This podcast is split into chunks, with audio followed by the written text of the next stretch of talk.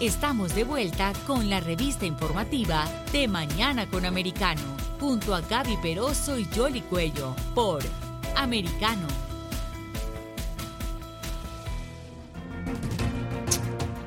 Aquí estamos de regreso con ustedes y ese es un tema que hemos estado monitoreando cuidadosamente porque puede tener un impacto significativo en eh, América Latina. Estamos hablando de las elecciones presidenciales que se van a llevar a cabo en Colombia este próximo 29 de mayo, casi 11 días.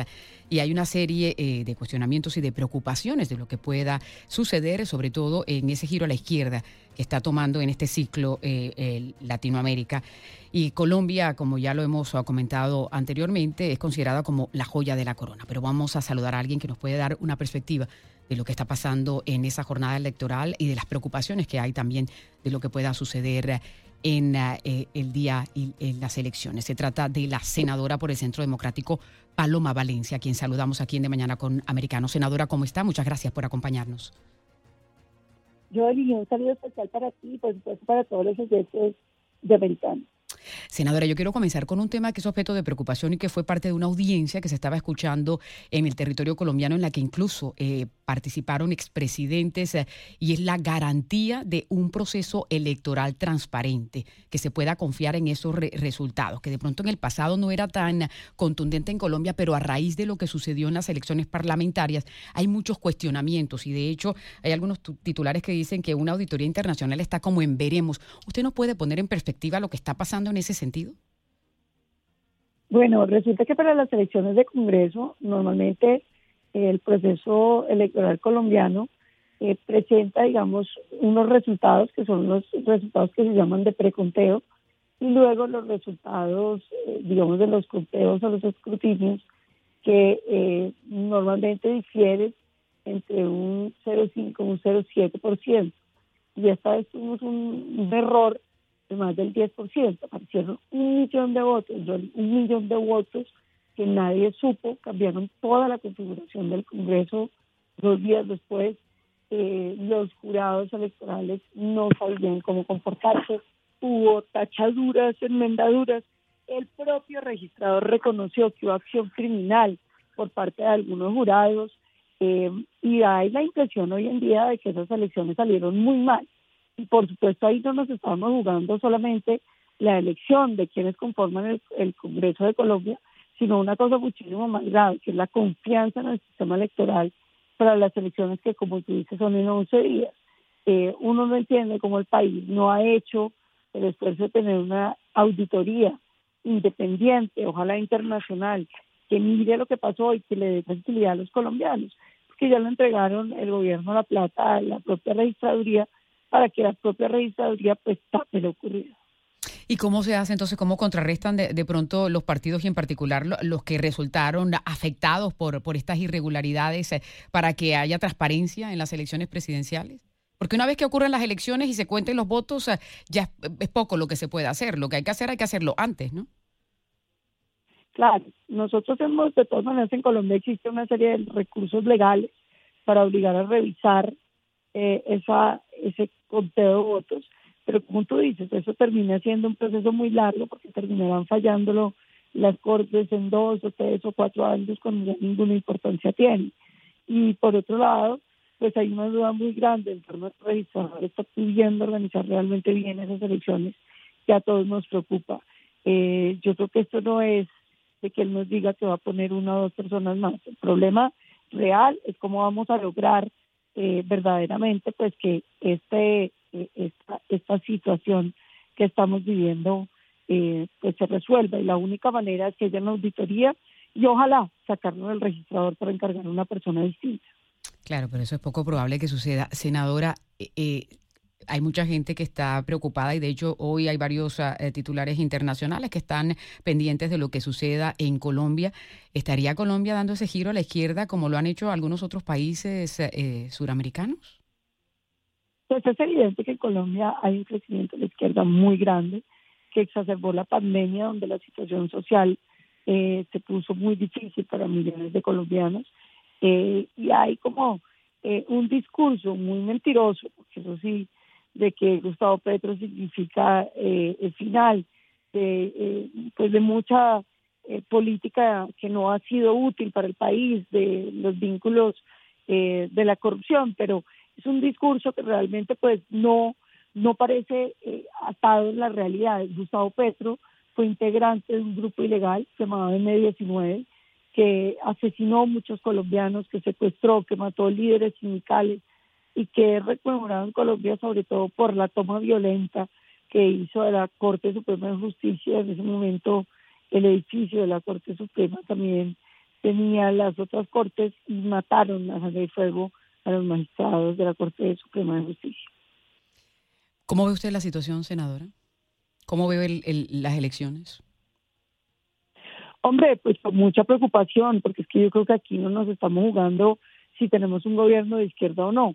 Aquí lo que nos estamos jugando es si vamos a tener democracia o no, porque Gustavo Petro cuando llegue en cuatro años, yo estoy segura, no va a entregar la presidencia.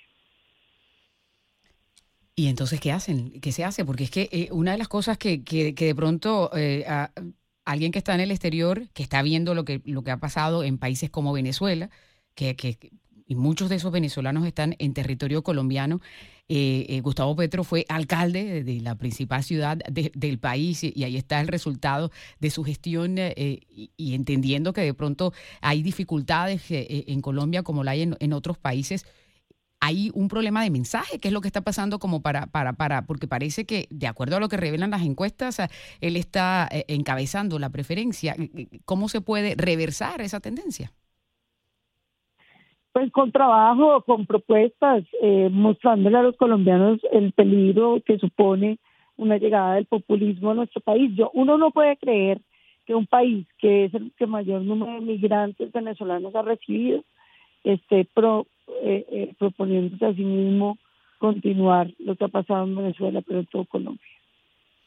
Ahora, y en lo que tiene que ver con la corrupción y el narcotráfico, senadora, que siempre ha sido como esos cánceres que tiene Colombia.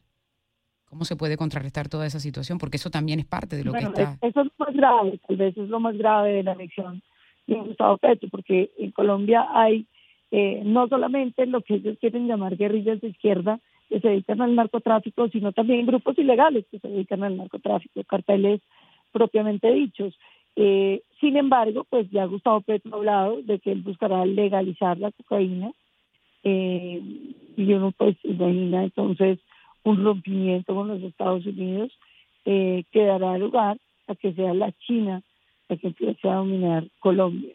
Pero por otro lado, uno no entiende qué está pensando la ciudadanía que quiere votar por una persona que ha empuñado armas en contra de los colombianos, una persona que hace parte de quienes de ese grupo que asesinó a la Corte Suprema de Justicia, que inició el asesinato de líderes sociales en este país. Entonces sí queda uno muy impactado de, eh, de pensar que realmente han venido trabajando desde los colegios a muy temprana edad y hoy la gente siente eh, pues que Gustavo Petro puede ser presidente. Y usted mencionaba algo eh, eh, importante en ese sentido, que está tratándose de defender la democracia y lo que no se sabe es si es que llega al poder, en cuatro años lo vaya a entregar. ¿Usted cree que las instituciones colombianas son lo suficientemente fuertes como para superar esto? Es decir, para las pruebas que, que, que le toque enfrentar ante una eventualidad? Es una pregunta muy difícil, Yoli, pero yo diría que no.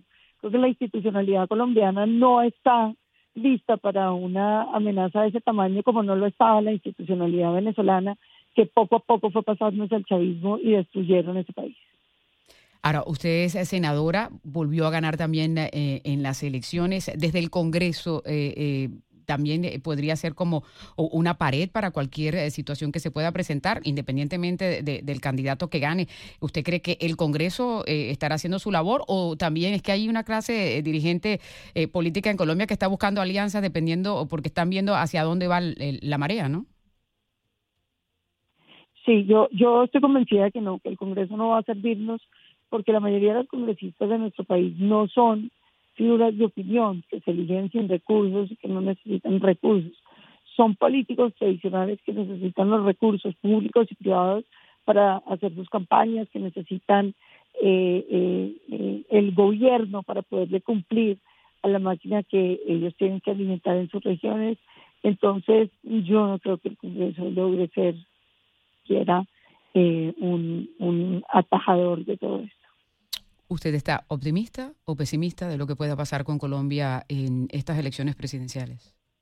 Mire, si llega a ganar Gustavo Petro, yo creo que tenemos un escenario muy pautoso, pero yo tengo fe en que este país nunca ha. Este país cuando decían que iba a ganar el sí en los acuerdos de La Habana, que eh, nadie iba a votar por el presidente Uribe, yo he visto que el uribismo es una fuerza que no se mide en las encuestas, sino que sale y vota. Y yo veo que Federico Gutiérrez ha venido haciendo un trabajo extraordinario en todo Colombia, lo ha conocido mucha gente, de manera que eh, yo eh, confío que Gutiérrez la vuelta pueda ganar pero indudablemente se va a ir a segunda vuelta porque eh, lo que estaba apostando la candidatura de, Petro es, eh, eh, y eso es lo que están buscando también con las alianzas, de irse a primera vuelta. Usted que conoce el electorado colombiano, ¿qué, cree que va a pasar en, esta primera ronda, en el 29?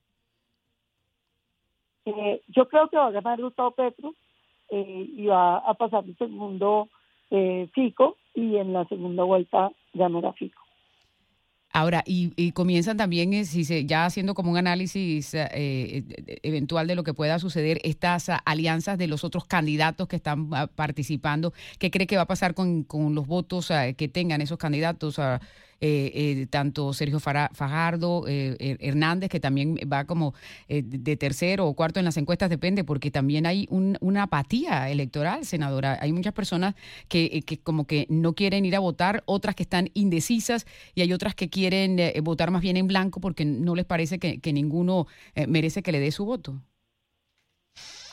Sí, hay una, una apatía muy grande, como decía, yo creo que pues la pandemia más las redes sociales han generado un efecto muy complejo en no solamente en la sociedad colombiana, en todas las sociedades, porque hubo eh, un enconchamiento más unas redes sociales que con el algoritmo de Facebook eh, imposibilitaron que la gente hablara de un lado a otro y terminamos todos hablando en echo chambers. Eh, hay hay una un, un escenario muy difícil, pero sin embargo yo creo que los colombianos entienden el riesgo en el que estamos y yo confío en que el próximo presidente será Federico Gutiérrez. Muy bien, pues eh, vamos a estar pendientes aquí, por supuesto, en eh, Americano Media de todo lo que suceda con las elecciones. A propósito, eh, a diferencia de Colombia, que la elección es un solo día y va a ser el domingo, los colombianos en el exterior, o por lo menos aquí en los Estados Unidos, pues tienen la opción de votar anticipadamente y teniendo en cuenta que viene un feriado también y comienza la votación anticipada este lunes. Y, mm, senadora, la invito a que invite al colombiano que nos esté escuchando para, para que vaya y ejerza su derecho al voto. Bueno, no, a todos los colombianos que nos están escuchando, por favor vayan a votar. De ustedes depende eh, la elección de en qué manos va a quedar Colombia. Colombia necesita quedar en las mejores manos. No se equivoque. El socialismo del siglo XXI no le ha traído prosperidad a ningún país que ha optado por esa alternativa. No se equivoque. El socialismo del siglo XXI destruye la riqueza, destruye las instituciones y sume a los pueblos en una inmensa pobreza. Muy bien, pues senadora Paloma Valencia, muchísimas gracias por estar aquí con nosotros y seguimos en contacto. ¿Perdón?